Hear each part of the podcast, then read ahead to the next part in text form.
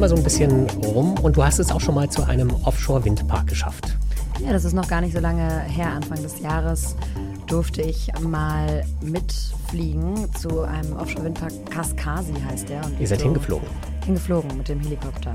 Okay, ja. kein Schiff gehabt? Keine Schiffe gehabt. Ich glaube, es hätte auch zu lange gedauert. Wir haben ja Minister Robert Habeck begleitet ja. und der hat bekanntlich okay. nicht so viel Zeit. Es musste okay. also schnell gehen. Also hoher Besuch. Ich gehe davon aus, dann haben alle Windräder funktioniert, alle Windkraftanlagen? Also die haben alle funktioniert, beziehungsweise viele waren aber trotzdem ausgeschaltet, trotz des starken Winds. Ja. Ähm, das haben wir auch direkt angesprochen. Da geht es dann immer darum, dass noch gar nicht genug Leitungen ausgebaut sind, um den ganzen hm. Strom an Land zu bringen und zu viel Strom eh schon im Netz ist hm. und die deswegen runterreguliert werden. Das ist auch so eine der Dinge, wenn man dann mit den Menschen da vor Ort auf dieser Plattform, mit den Arbeitern an der Stelle lohnt sich Gender nicht. Ich habe nur Männer gesehen, aber ähm, es war tatsächlich so, dass die gesagt haben, das ärgert sie eigentlich am meisten, dass sie ständig Windräder abschalten ja. müssen. Aber die haben so im Großen und Ganzen, die haben schon funktioniert. Die haben schon funktioniert, aber sie haben schon auch da, davon berichtet. Jetzt habe ich auch gefragt, was ist denn, wenn mal was kaputt ist? Ich glaube, darauf willst du hinaus, wie kompliziert das ist und dass ihnen dafür häufig auch das Personal fehlt. Also weil wenn man dann da hinkommt und sagt, ist das nicht großartig, jetzt wird hier ein neuer Park in Betrieb mhm. genommen und es soll ja noch viel, viel mehr kommen, dann sagen die, ja, alles schön und gut, aber wir wären eigentlich ganz froh, oder so waren auf jeden Fall die Menschen drauf, die ich da getroffen habe. Wir wären eigentlich ganz froh, wenn wir die Parks, die wir haben, mal endlich alle laufen lassen ja. könnten auf Hochtouren und wenn wir dann auch immer das Personal hätten, um hier zu reparieren. genau. Das ist ja derzeit so ein bisschen das große Thema in der Branche. Es droht, glaube ich, wenn ich das richtig verstanden habe, eine große Reparaturwelle bei Siemens Energy vor allem. Denn Siemens hat genauer gesagt, die Windkrafttochter Siemens Gamesa musste im Juni mit mitteilen, dass man bei einigen Bestandteilen der Windturbinen, ich zitiere, deutlich erhöhte Ausfallraten festgestellt hat. Und jetzt müssen alle Windräder überprüft werden. Das wird für Siemens Energy ziemlich sicher ein teurer Spaß. Mit Blick aufs Klimalabor ist aber natürlich die interessante oder spannende Frage, was wird jetzt eigentlich aus unseren Windparks? Auf jeden Fall. Dann hätte ich das damals schon gewusst, hätte ich auch noch mehr nachfragen können. Siemens war auch dabei bei der Eröffnung hm. und die stecken ja auch in den meisten deutschen Windparks mit drin. Ja. Also insofern einer der großen Hersteller. Und über dieses Thema unter anderem wollen wir heute reden mit Karina Würz. Karina Würz ist die Geschäftsführerin der Stiftung Offshore Windenergie in Hamburg. Aber nicht nur das. Frau Würz hat früher selbst einen Windpark geleitet und kann uns alles dazu erzählen, wie so eine Reparatur abläuft, wie viele Windräder auch tatsächlich kaputt gehen, wie viele dann auch runtergeregelt werden müssen, so im Alltag, wie kompliziert das alles so ist und natürlich auch, wo die Windkraftreise für Deutschland in den kommenden Jahren und eventuell auch Jahrzehnten hingeht. Und deswegen sage ich jetzt, Frau Würz, hallo und herzlich willkommen im Klimalabor. Vielen Dank, dass Sie sich Zeit für uns nehmen. Ja, schönen guten Tag. Danke, dass ich hier sein kann. Sehr gerne.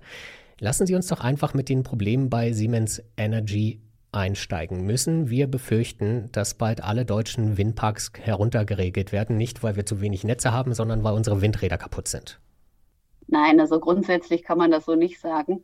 Ähm, runtergeregelt werden, werden die sowieso in der Regel, weil zu viel Strom im Netz ist. Hat man übrigens gestern sehr schön gesehen, ne? war windig, Sonne hat geschienen.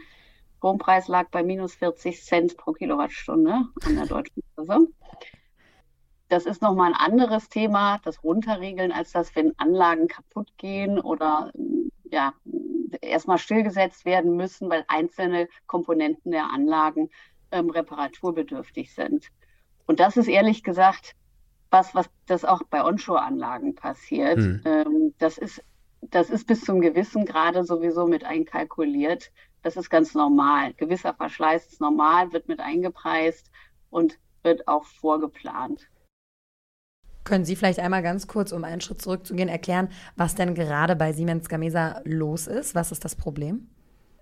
Das ganz große Problem ist, glaube ich, jetzt akut nicht das Thema mit der, äh, äh, mit der Reparaturbedürftigkeit ihrer Anlagen, ähm, sondern dass ähm, Siemens Gamesa in den vergangenen Jahren unter zwei Faktoren erheblich gelitten hat. Das eine war unstetige politische Vorgaben in Bezug auf die Ausbauzahlen.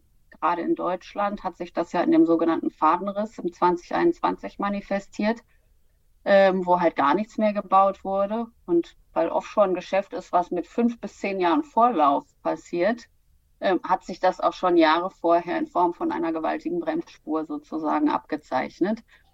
Ähm, das andere war Corona. Äh, die haben ähm, massivste Schwierigkeiten gehabt, ihre Komponenten, und da kommen halt eben viele Bauteile nicht unbedingt aus Europa. Da muss viel transportiert werden. Die Frachtraten sind so stark hochgegangen. Und ähm, die haben halt sehr unter der aktuellen Inflation zu kämpfen. Und da kommt noch hinzu, da haben jetzt viele Hersteller auch daraus gelernt, sicherlich auch Siemens Energy, ähm, dass man in seinen Kauf- oder Verkaufsverträgen tunlichst sehr viel Aufmerksamkeit auf die Indexierung an Inflationsraten, Inflationsraten äh, äh, legen müsste. Das war in der Vergangenheit nicht immer der Fall. Und jetzt müssen halt viele Hersteller damit klarkommen, dass sie die gestiegenen Preise an ihre Kunden nicht weitergeben können. Und das ist ganz schön massiv. Das erklärt aber ja noch nicht so ganz, warum dann tatsächlich in der Produktion offenbar was schief läuft, sodass die Teile nicht gut genug sind oder dass die so und reparaturbedürftig Siemens sind. Siemens Energy ja seine Gewinnprognose kassiert und der Aktienkurs um 35 Prozent einbricht. Also ja irgendwie schon so Hiobsbotschaften noch und nöcher praktisch sich ereignen. Da kommen halt viele Sachen zusammen. Ne? Ähm, und ähm, so eine ähm, Reparaturkampagne, eine zusätzliche ankündigen zu müssen, ähm, das ist natürlich, das kommt nie gut an. Hm.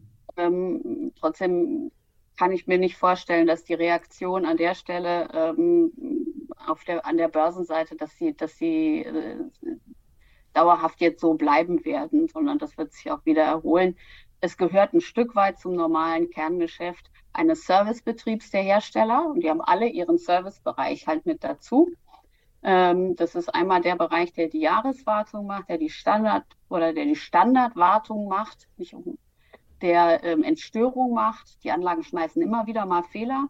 Wir haben auch immer wieder mal, und das ist jetzt herstellerübergreifend, das ist nicht Siemens Gamesa spezifisch, die haben immer wieder mal, was weiß ich, da sind zum Beispiel Temperaturfühler, die messen dann die Temperatur im Getriebeöl oder die Partikelanzahl im Getriebe, im, im, im, im Öl oder äh, die Temperaturen im Lager, die Schwingungen und so weiter. Ähm, und äh, die Anlagen, die schmeißen dann immer wieder mal einen Fehler und dann wird die Anlage stillgesetzt, dann muss man ein Team hinschicken, dann muss sich das angucken, muss da irgendwie Bestandsaufnahme machen, muss gucken, naja, kann man das jetzt erstmal wieder so neu starten oder muss da vielleicht irgendwie was gemacht werden, muss da vielleicht das Öl ausgetauscht werden. Äh, manchmal ist es zum Beispiel tatsächlich die Frage, dass man das falsche Schmiermittel genommen ja. hat oder so.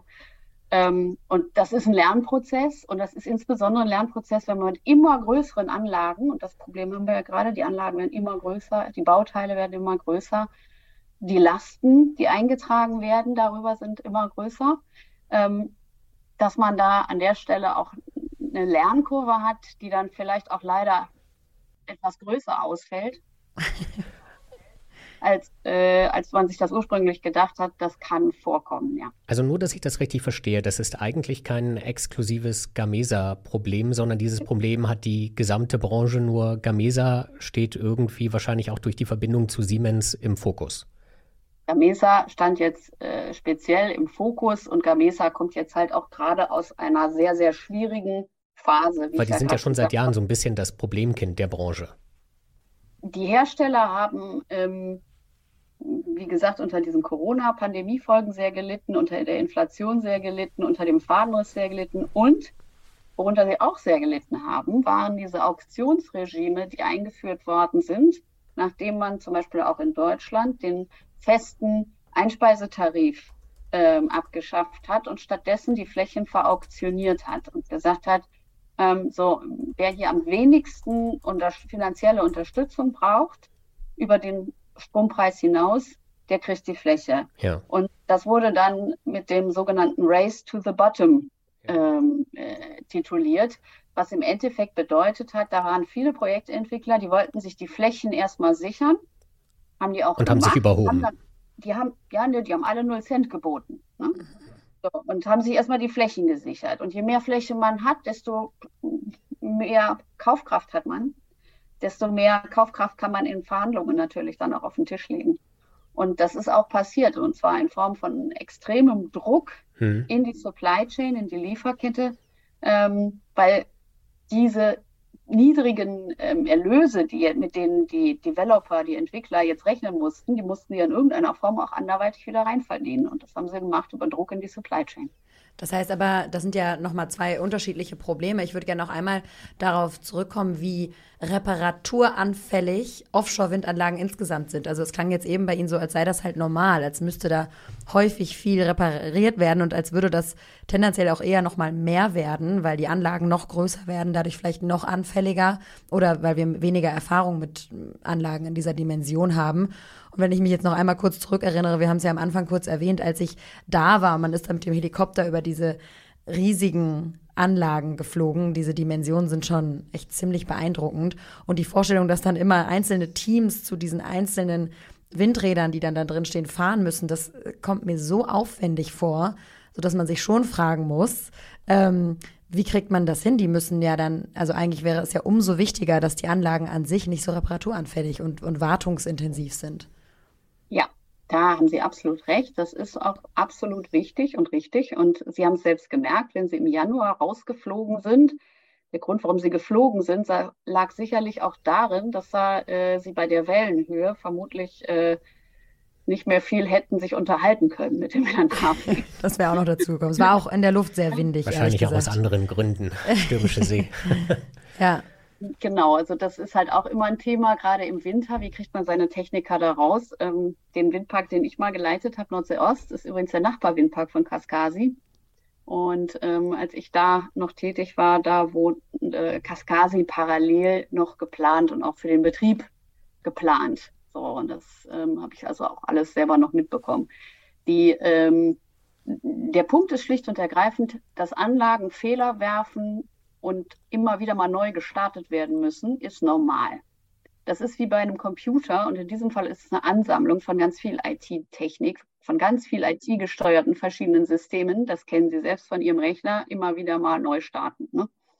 So, und das ist im Endeffekt mit ähm, Einzelkomponenten bei Turbinen häufig gar nicht unbedingt so anders.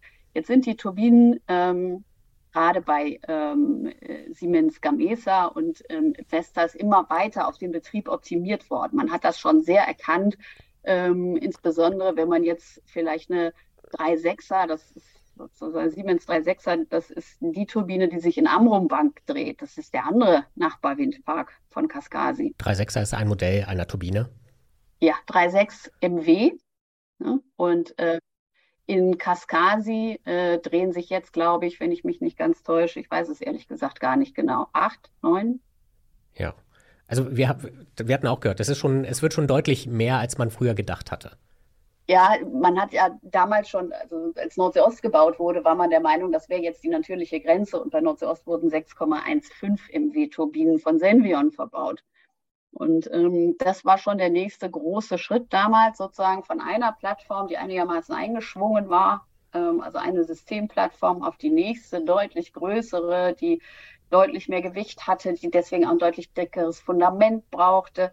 Ähm, äh, da hat man schon einen ganz großen Schritt nach vorne gemacht und auch sehr, sehr viel bei gelernt. Und ähm, da muss man halt auch sagen, die Anlagen sind auch sehr unterschiedlich fehleranfällig. Also es gibt Modelle von bestimmten Herstellern, die sind sehr viel fehleranfälliger und sehr viel reparaturbedürftiger als andere. Und Siemens ist da jetzt im Moment eben, oder Siemens Gamesa, die scheinen im Moment besonders reparaturanfällig zu sein. Also die haben jetzt vielleicht gerade äh, da an der Stelle eine, ähm, eine Phase, aber grundsätzlich gehören die Siemens Gamesa-Anlagen definitiv zu den, zu den äh, besten auf dem Markt. Also das äh, ist, äh, kann man sicherlich nicht bestreiten. Also wie gesagt, die anderen Anlagen, die haben ähm, dann im Zweifel vielleicht ein bisschen andere Probleme. Aber grundsätzlich geht man von dieser ganz, bei dieser ganzen Technik von einem, sagen wir mal, Fehlerverlauf oder Reparaturbedürftigkeitsverlauf aus, der folgt einer sogenannten Badewannenkurve. Es okay. ist so, dass halt, genau, das äh, sozusagen am Anfang ähm, geht es erstmal in den Keller mit der Verfügbarkeit, weil man erstmal ganz viele sozusagen ähm, Kinderkrankheiten ähm, auspolieren muss. Nach Inbetriebnahme, nach Erstinbetriebnahme, insbesondere wenn es ein neues System ist. So, und dann läuft das irgendwann einigermaßen stabil. Und dann geht allerdings gegen Ende der oder nach ein paar Jahren geht dann tatsächlich die Fehlerrate wieder deutlich hoch, ähm, weil man dort äh, dann, ja, weil dann Verschleiß dazu Ja, Verschleißteile. Ne? Ja, und ähm, weil dann vielleicht auch im Zusammenspiel zwischen verschiedenen Systemen ähm, dann Verschleiß auftritt, der dann vielleicht über der Rate ist, die man ursprünglich mal prognostiziert hatte und die man vielleicht zum Beispiel von Wind an Land kennt, also von Turbinen an Land. Es ist ja im Endeffekt so, dass ganz viele Turbinen, äh, also dass Turbinen Fehler schmeißen und dass sie repariert werden müssen, haben wir an Land auch. Das kriegt man halt nicht so mit. Ne? Das wird aber schon auch regelmäßig gemacht. Da müssen schon auch regelmäßig mal Komponenten ausgetauscht werden. Ist natürlich an Land viel weniger aufwendig als auf See. Und sind diese Probleme, ich glaube, Sie haben es vorhin einmal kurz angerissen, aber sind die wirklich eingepreist, auch wenn wir an unsere Ausbauziele denken, an daran denken, wie viel Energie künftig gerade aus Offshore-Anlagen auch kommen soll, mit denen wir uns mit Strom versorgen wollen? Sind die wirklich mitgedacht? Haben Sie den Eindruck, oder wird da auch vorher immer gerne erstmal ohne Fehler gerechnet? Das ist natürlich eine valide Frage. Es, ist, ähm, es gibt im Development sicherlich äh, Tendenzen, also in der Projektentwicklung, ähm, dass man sich die Welt ein äh, bisschen schöner macht, als sie einem hinterher oder äh, als sie einem dann hinterher erscheint. So, das, äh, und dass man hinterher im Betrieb merkt, ups, Mist, daran habe ich gar nicht gedacht. Ähm, und das kostet jetzt nochmal extra. So, und ähm, durch diese Lernkurve sind sicherlich viele Betreiber gegangen in der Vergangenheit ähm, und haben da hoffentlich ihre Schlüsse draus gezogen, weil keiner hat ja Interesse daran, langfristig Geld zu verlieren. So, und deswegen äh, gehe ich schon davon aus, dass die in ihren Geschäftsmodellen, in ihren Kalkulationen schon natürlich mit spitzer Feder rechnen. Es hat jetzt ja auch gerade haben ja ähm, Auktionen für Flächen stattgefunden, für die nicht voruntersuchten Flächen. Während wir jetzt sprechen, kennen wir die Ergebnisse noch nicht, aber ähm, wir werden sie wahrscheinlich in ein paar Tagen dann wissen. Ähm, so, und da werden wir auch wissen, ähm, äh, wer da zum Zuge gekommen ist und ob derjenige schon viel Erfahrung hat mit Offshore-Betrieb. Wenn er es hat, dann wird er das sicherlich eingepreist haben. Und das kostet Geld für die Betreiber oder beziehungsweise für die Hersteller wie Siemens Energy, weil die natürlich auch wie bei jedem normalen, sage ich jetzt mal, elektronischen Gerät Garantie und ja, mhm. Garantiewartung äh, übernehmen für einen gewissen Zeitraum. Ja, also man hat ja eine ganz normale Gewährleistung. Sowieso Gewährleistung, das war das Wort, das ich gesucht habe. Danke. Genau. Ähm, so, das ist das eine. Und das andere ist, dass die Hersteller ihre Turbinen in der Regel mit einer Mindestdauer an herstellereigenem Service verkaufen. Und für diese Zeit bietet der Hersteller dann auch eine Mindestverfügbarkeit an, dass die Anlage also mindestens x Stunden des Jahres ähm, verfügbar ist. Und äh, wenn man es äh, noch weiter treibt, dann ähm, soll die Anlage bitte schön auch in den Stunden verfügbar sein, wo viel Wind weht. Das wäre gut, ja.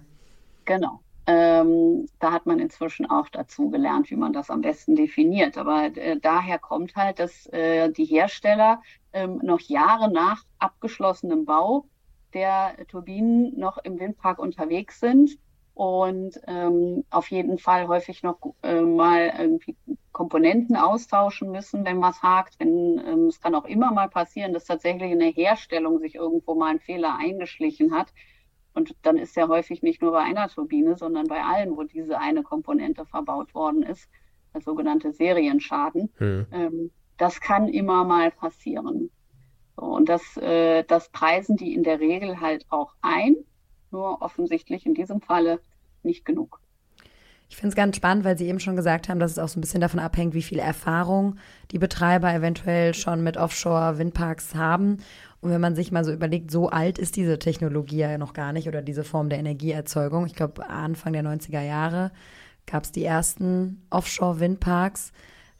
Sie schütteln den Kopf oder überlegen nochmal, korrigieren Sie mich gerne. ja, also in deutschen Gewässern gab es äh, tatsächlich äh, sozusagen mit Alpha Ventus den ersten deutschen Hochsee-Windpark in der Nordsee 2010 in Betrieb gegangen. Also es gab noch viel später. Bei, genau, es gab bei unseren Nachbarländern deutlich früher ähm, allererste Gehversuche. Die waren dann allerdings mit sehr kleinen Turbinen und eigentlich eher noch so im knietiefen Wasser, wo man irgendwie bei Ebbe hinwarten konnte, so ungefähr.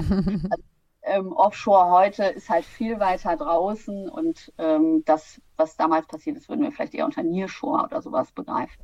Okay, ja genau, das war das, was ich nachgeschaut hatte, wo es auch darum ging, dass eigentlich dieselben Anlagen, die man an Land gebaut hat, hat man dann eben versucht ins Wasser zu stellen. Heutzutage gibt es ja doch auch größere Unterschiede, wie die Sachen gebaut werden. Das heißt, Sie würden auch sagen, wir sind noch ziemlich am Anfang, was diese Entwicklung angeht. Wenn man überlegt, das sind dann erst gute zehn Jahre Erfahrung, die man damit hat.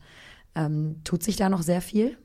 Da tut sich sehr viel, weil ähm, der Preisdruck ähm, ja nach wie vor extrem da ist und äh, der führt halt dazu, dass die einzelne Anlage immer größer wird, weil man dann im Mittel weniger Stahlbau für die Fundamente braucht. Das ist der Treiber dafür, dass man immer größere Anlagen braucht. Ähm, und äh, größere Anlagen ähm, erfordern halt sehr, sehr viel Investition seitens der Hersteller. Ähm, und das muss man sich vorstellen wie im Automarkt.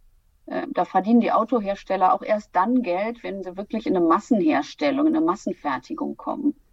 Und ähm, deswegen werden dort auch bestimmte Modelle ja irgendwie ewig und drei Tage vermarktet mit nur kleinen Anpassungen eigentlich. Und darüber verdienen die Hersteller dann im Endeffekt ihre Entwicklungskosten wieder rein und dann darüber hinaus. In diese Situation sind die Turbinenhersteller leider überhaupt noch nicht gekommen. Die fertigen eigentlich immer nur Kleinstserien an.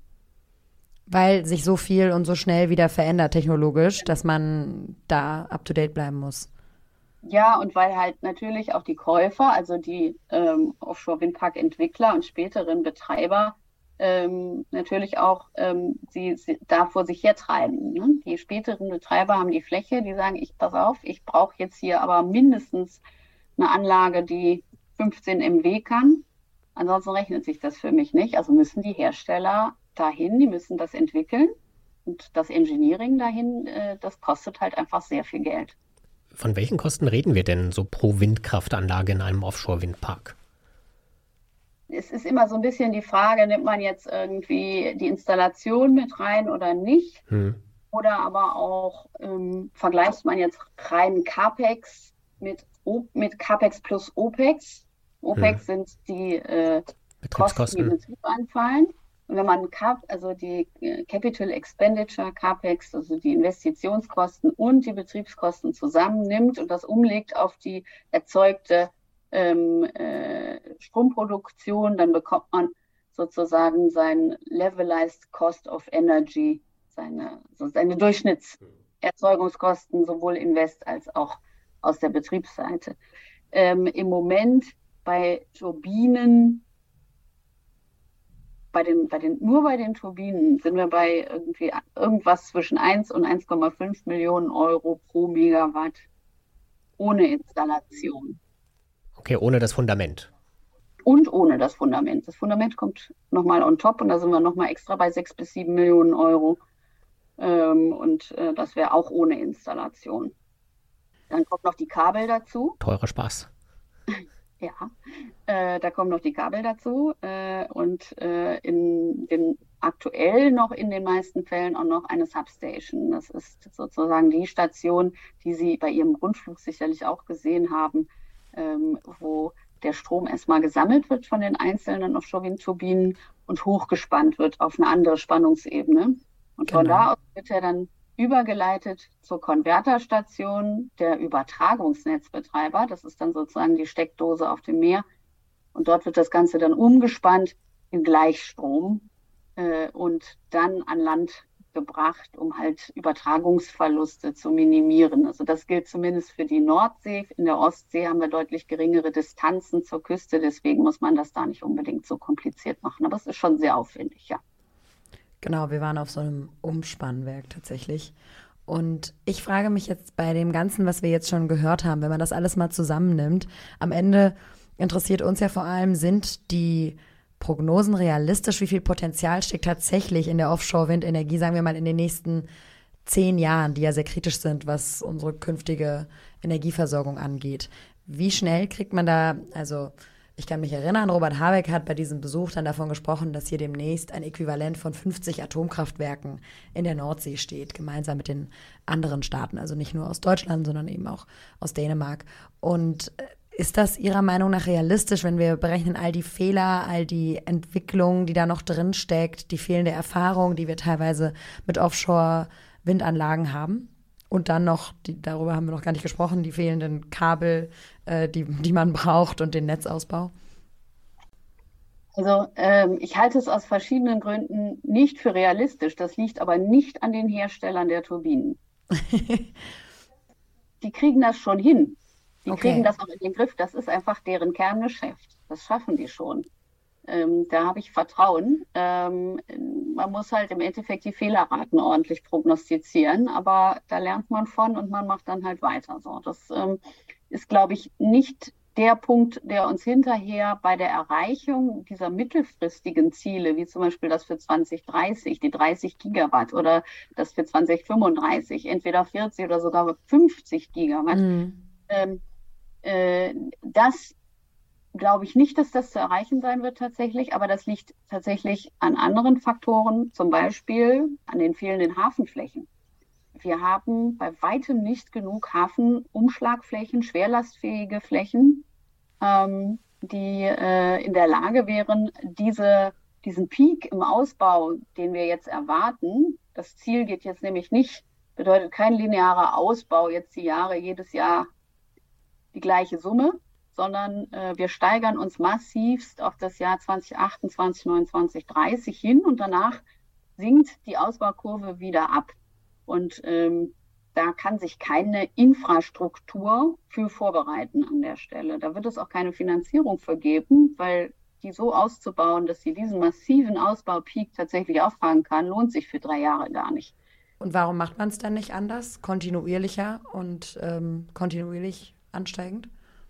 Tja, ich nehme mal an, es äh, ein bisschen der politischen, äh, des wahrgenommenen politischen Zwangs geschuldet war, dass man äh, gesagt hat, gut, wir, wir, nehmen jetzt die Kernenergie raus, äh, die Kohle geht auch rund, äh, raus, gleichzeitig müssen wir elektrifizieren, wo es geht.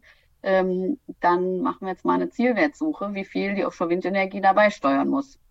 Und ähm, das ist auch erstmal okay, das kann man so machen ähm, ist ja erstmal ein Anfang. Da muss man sich aber auch fragen, was brauche ich denn industriepolitisch, um das jetzt zu flankieren, damit das tatsächlich auch Realität werden kann. Und ähm, da ist das Thema Hafenflächen das eine, das Thema Verfügbarkeit von Schiffen mhm. ist mindestens auch noch mal genauso groß. Das Thema Verfügbarkeit von Fundamenten für die Turbinen äh, mhm. mindestens genauso. Die brauchen nämlich auch schwerlastfähige Flächen mit einer Kaikante am Hafen ähm, wir greifen alle miteinander auf die gleichen Ressourcen zu an der Stelle. Ne? Unsere Nachbarn, die machen ja alle das Gleiche. Und diese Flächen werden auch nur für Offshore-Wind benutzt. Also das ist eine Infrastruktur, die es ganz spezifisch dafür braucht. Auch diese Schiffe, von denen Sie gerade gesprochen haben, die diese Anlagen installieren können, die nutzt man für nichts anderes? Oder gibt es da irgendwas anderes, was man runterfahren könnte, um dann mehr Offshore dort zu machen an diesen Hafenkanten? Ähm, also die Schiffe, das sind äh, in der Regel spezielle Installationsschiffe für diese langen Komponenten. Die sind ja lang und schwer. Mhm. Also die, die, Fundamente, ähm, die, ähm, auch die Türme, auch die Blätter, auch die Gondel, ist alles groß unschierig. Da hat sich halt ein Markt herausgebildet, speziell teilweise für die Installation entweder nur für Fundamente oder nur für Turbinen oder tatsächlich teilweise auch für beides. Ähm, so, aber das sind schon echte Spezialschiffe. Die müssen sich in der Regel auch aufjacken können. Das heißt, die stehen dann auf Beinen. Das ist dann sozusagen eine schwimmende Plattform, die dann sozusagen am Ort des Geschehens, wo die Turbine hingebaut werden soll, ihre Beine ausfährt. Dann steht die fest auf dem Meeresboden und hat dann damit die Stabilität, ähm, den schweren Kran, den sie drauf hat und den sie braucht, um die äh, Komponenten dann zu stellen, dass sie da dann sozusagen den Ausleger auch zur Seite äh, führen kann, ohne dass das Schiff, ähm, äh, dass das Schiff ins, äh, ins Schlingern gerät. Und ähm, das ist halt notwendig an der Stelle. Deswegen ist das äh, diese, ja, diese schwimmenden Plattformen für die Installation von Fundamenten und Turbinen ist in der Regel äh, meistens dann wirklich für den Offshore-Markt speziell. Manchmal machen die auch noch teilweise ein bisschen was im Öl- und Gasbereich. Ähm, so, also gerade die ganz großen, schwerlastfähigen Schiffe, die zum Beispiel Konverterstationen dann auch heben können. So, die machen dann auch mal was im Öl- und Gasbereich, aber ansonsten ist das schon recht speziell. Das heißt, es gibt wenig, äh, ja, wenig Spielraum sozusagen sein. Die fehlen einfach, die werden wir auch nicht ausbauen bis 2028, wenn da so ein großer Peak ist und dann wird sich das da stauen an den Hafenkanten.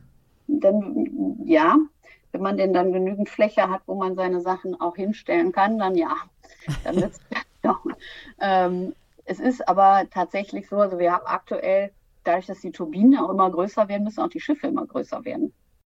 Alles immer größer. Ich bin gerade ein, ein bisschen baff, weil ich habe mit vielem gerechnet, aber das klingt ja nach dem schlechtesten Plan aller Zeiten, den wir hier geschmiedet haben mit dem Offshore-Ausbau, wenn uns, also uns wird es ja im Allen dann gefühlt. Ja, und wir sind. Und wir ähm, haben noch nicht mal über die, ähm, die Monteure gesprochen. Die Fachkräfte, die ja. Fachkräfte, ja. ja. Das wollten wir ja eigentlich sowieso machen, genau. genau. ja. Die wollten wir eigentlich auch unterhalten, ja.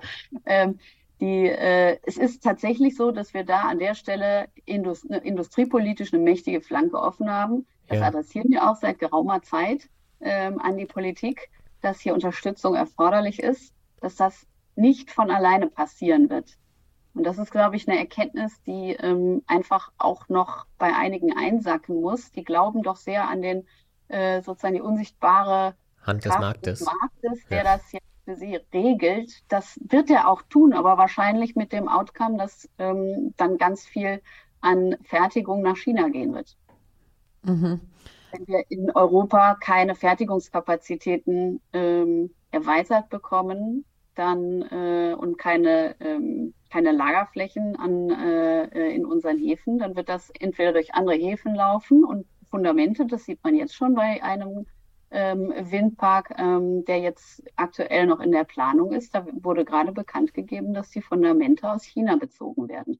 Nicht weil der, weil der Developer das äh, wahrscheinlich so toll fand, sondern weil die Hersteller, die wir haben, die äh, in den Jahren, wo die produzieren müssen, die Kapazitäten voll haben. Aber das ist ja auch Wahnsinn, dann müssen diese Fundamente von China bis hierher transportiert werden und bis in die, bis hierher, ich, wir sitzen jetzt in Berlin, aber bis in die Nord- oder Ostsee.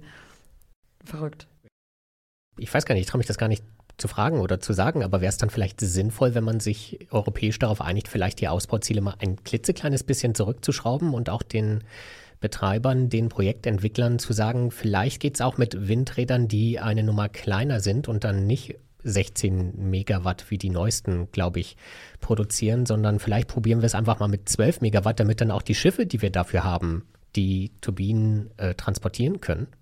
Das kann man natürlich machen. Das würde, dann würden die ähm, Entwickler und Betreiber sagen, es kann man tun, aber dann müssen wir über den Strompreis nochmal verhandeln. Ja, ja. Dann brauchen wir einen höheren Strompreis.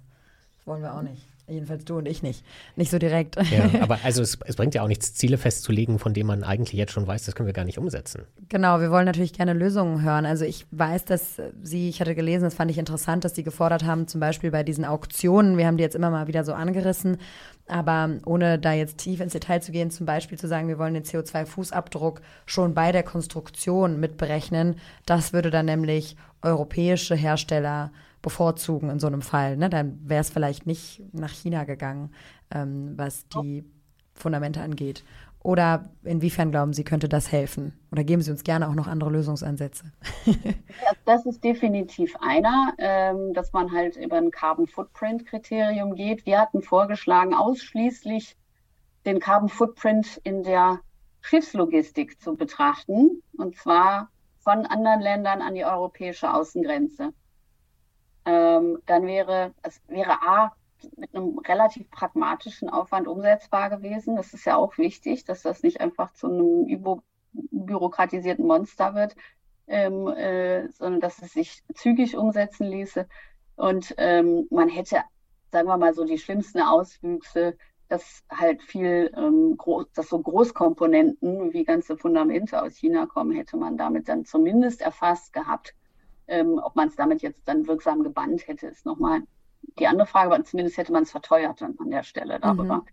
Ähm, die, ähm, das, man kann das über Ausschreibungsregelungen ähm, für die Flächen, kann man das versuchen. Das ist dann sozusagen der indirekte Ansatz. Da gibt es auch viel Diskussion zu, auch auf europäischer Ebene.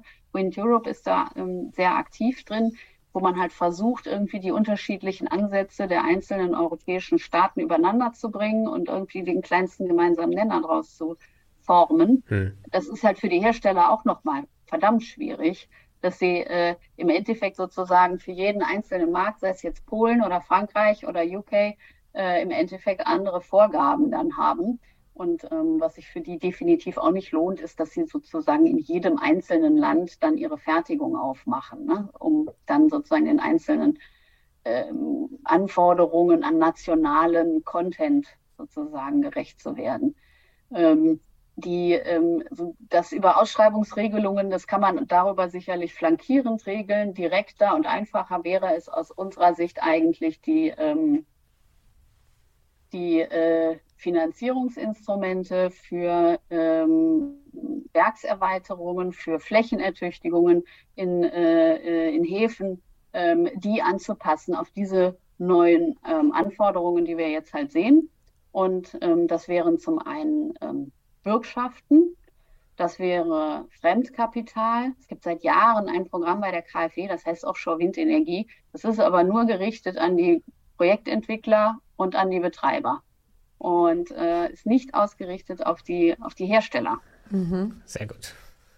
Das wäre zum Beispiel mal ganz was Einfaches, wie man, wie wie man zumindest ein Puzzlestück dazu beitragen könnte, ja. wie man zukünftig auch wieder mehr Wertschöpfung dann tatsächlich hier auch äh, in Deutschland und Europa halten kann.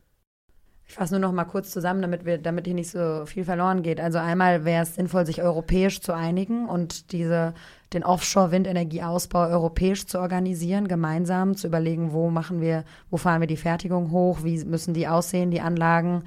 So ein One-Fits-All-Programm wäre wahrscheinlich ganz gut, zumindest in, der, in den europäischen Gewässern.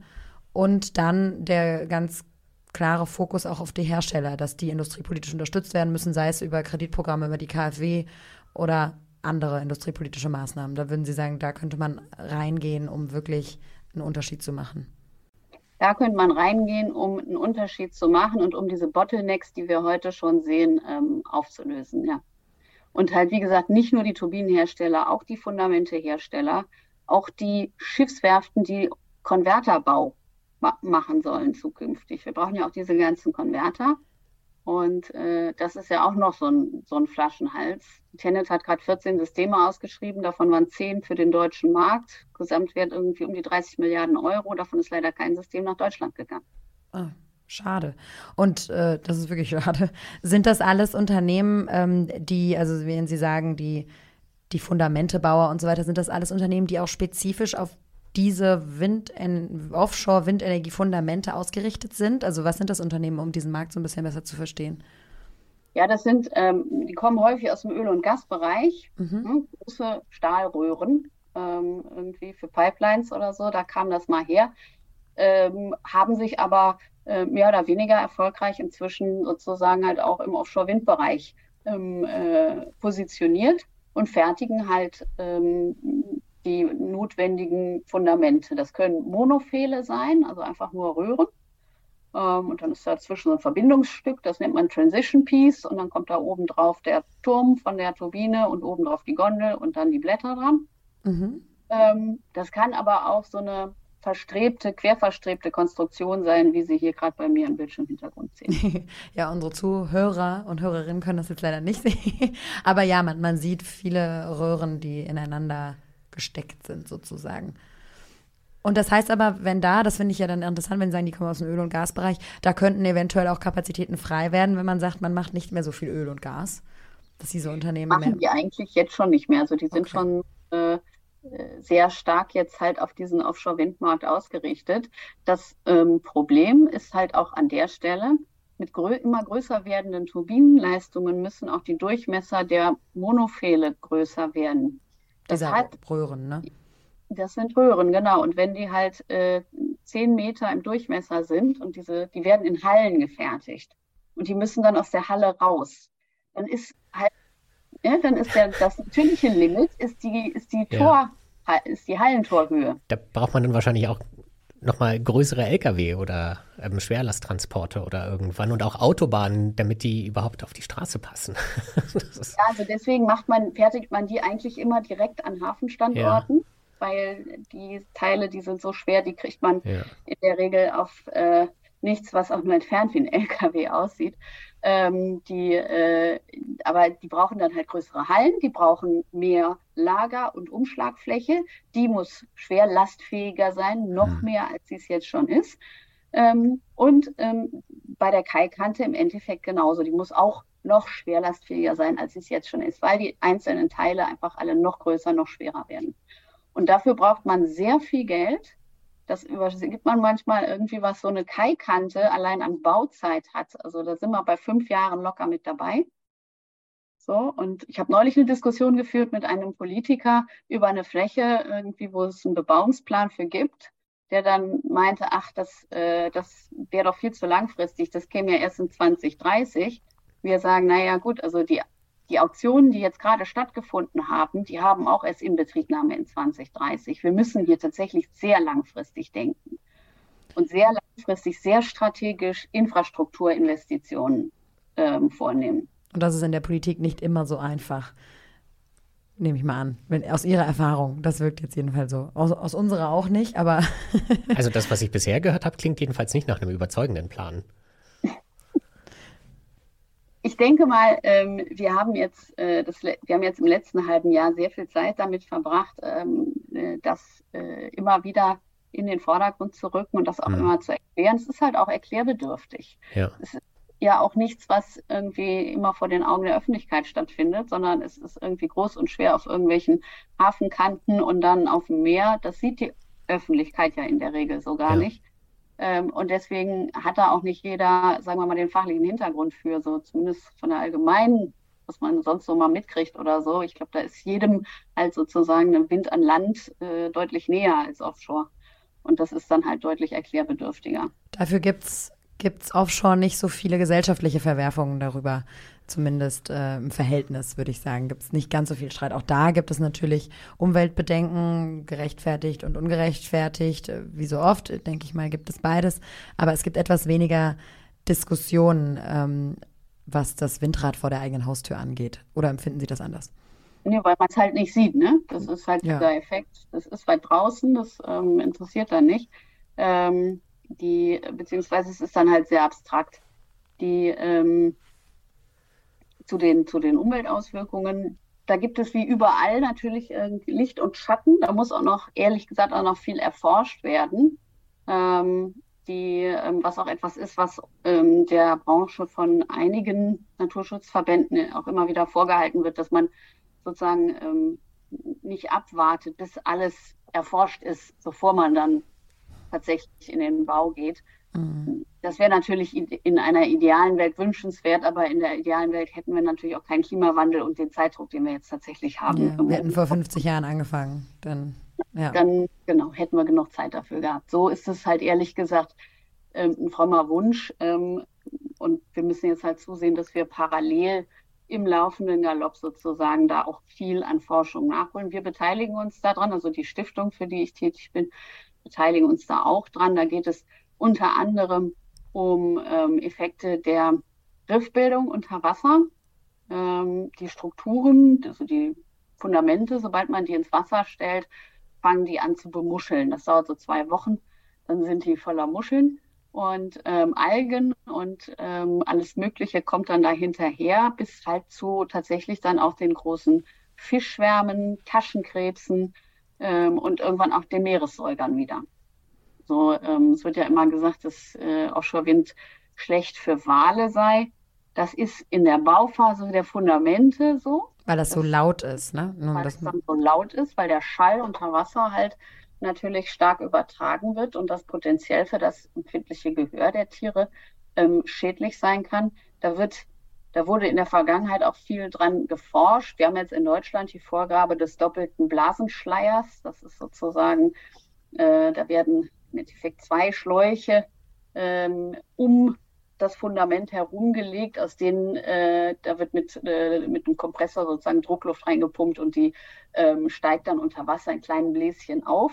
Das ist dieser Blasenschleier. Und das ähm, hat man auch nachgewiesen inzwischen, dass das ähm, doch zu einer signifikanten Reduktion des Schalls unter Wasser halt auch beiträgt. Die Blasen also, brechen sozusagen den Schall und dann kann der nicht so weit transportiert werden. Ganz genau. Es wird, also im Grunde genommen ist das sozusagen das Oropax äh, um, um, die Fundamente rum. Aber ähm, die äh, es gibt halt eben dann auch die positiven Effekte. Und äh, ich meine, das wussten schon die Menschen in der Bronzezeit am Bodensee, dass ähm, äh, die Möglichkeit für äh, künstliche Riffbildung, wenn man was ins Wasser stellt, was dann äh, bewächst und bemuschelt, dass das dann hinterher zu deutlich mehr ähm, Fischbesatz führt an der Stelle. Und das sehen wir, sehen die Techniker insbesondere dann auch, die jeden Tag rausfahren in den Windpark. Die, also meine Jungs, die wussten immer ganz genau, wo die Makrele steht und wo der Kabeljau. Ja, das ist doch schon mal ganz gut, zumindest wenn man dann noch davon ausgehen darf, dass das gut ist, wenn sich Riffe bilden, wo vorher keine waren. Auch, auch das muss man wahrscheinlich noch erforschen und noch herausfinden. Das ist ja auch ein Eingriff sozusagen. Und bevor wir, ich glaube, am Schluss müssen wir unbedingt noch mal ein bisschen uns für Offshore-Windenergie begeistern. Dafür sind sie ja eigentlich zuständig. Aber ich glaube, manchmal, ne, um es besser zu machen, muss man erstmal noch gucken, da muss es erst schlimmer werden. Wir haben noch nicht über die Fachkräfte gesprochen. Ein Thema, was wir auf jeden Fall kurz anreißen sollten. Wie ist die Lage? also es ist äh, jetzt schon schwierig, ähm, Elektriker und äh, Mechaniker äh, zu finden, die ähm, sozusagen auf den Turbinen dann auch ihren Dienst tun können. Ähm, die äh, ganz massiv ist das Problem tatsächlich bei den Elektrikern beziehungsweise Elektroniker für Betriebstechnik heißt das, glaube ich, ähm, fachlich korrekt. Weil wir uns da natürlich in den verschiedenen erneuerbaren Sektoren auch gegenseitig kannibalisieren. Die brauchen wir schließlich genauso im Onshore-Bereich, in der PV, in der Wärme und in den Netzen. Mhm.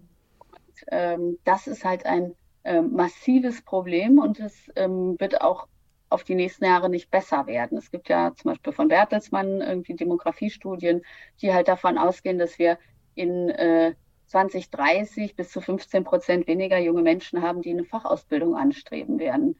Ähm, das heißt, da müssen wir mit rechnen, dass das kommen wird. Und das heißt, wir müssen jetzt in die Schulen gehen und wir müssen jetzt junge Menschen ansprechen an den weiterführenden Schulen, die jetzt so Jahrgang 7, 8, 9 sind und damit irgendwo in der Berufsorientierung und halt für die Offshore-Windenergie ähm, interessieren und auch begeistern. Und ähm, das ist natürlich auch ein Punkt. Ähm, man verdient ganz gut im Offshore-Bereich als ähm, Techniker, deutlich mehr als sozusagen die Techniker und Technikerinnen, Kolleginnen an Land, ähm, weil es da natürlich diverse Zuschläge gibt. Irgendwie, es gibt die Offshore-Zulagen, es gibt Erschwerniszulagen, es gibt alles Mögliche.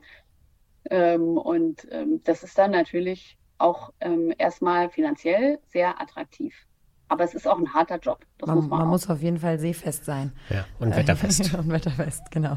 Und, und winterfest. Also sobald ja. das Meerwasser unter 12 Grad geht, muss man einen Überlebensanzug tragen. Der wiegt mit seinem ganzen Geraffel dran auch so 12, 15 Kilo.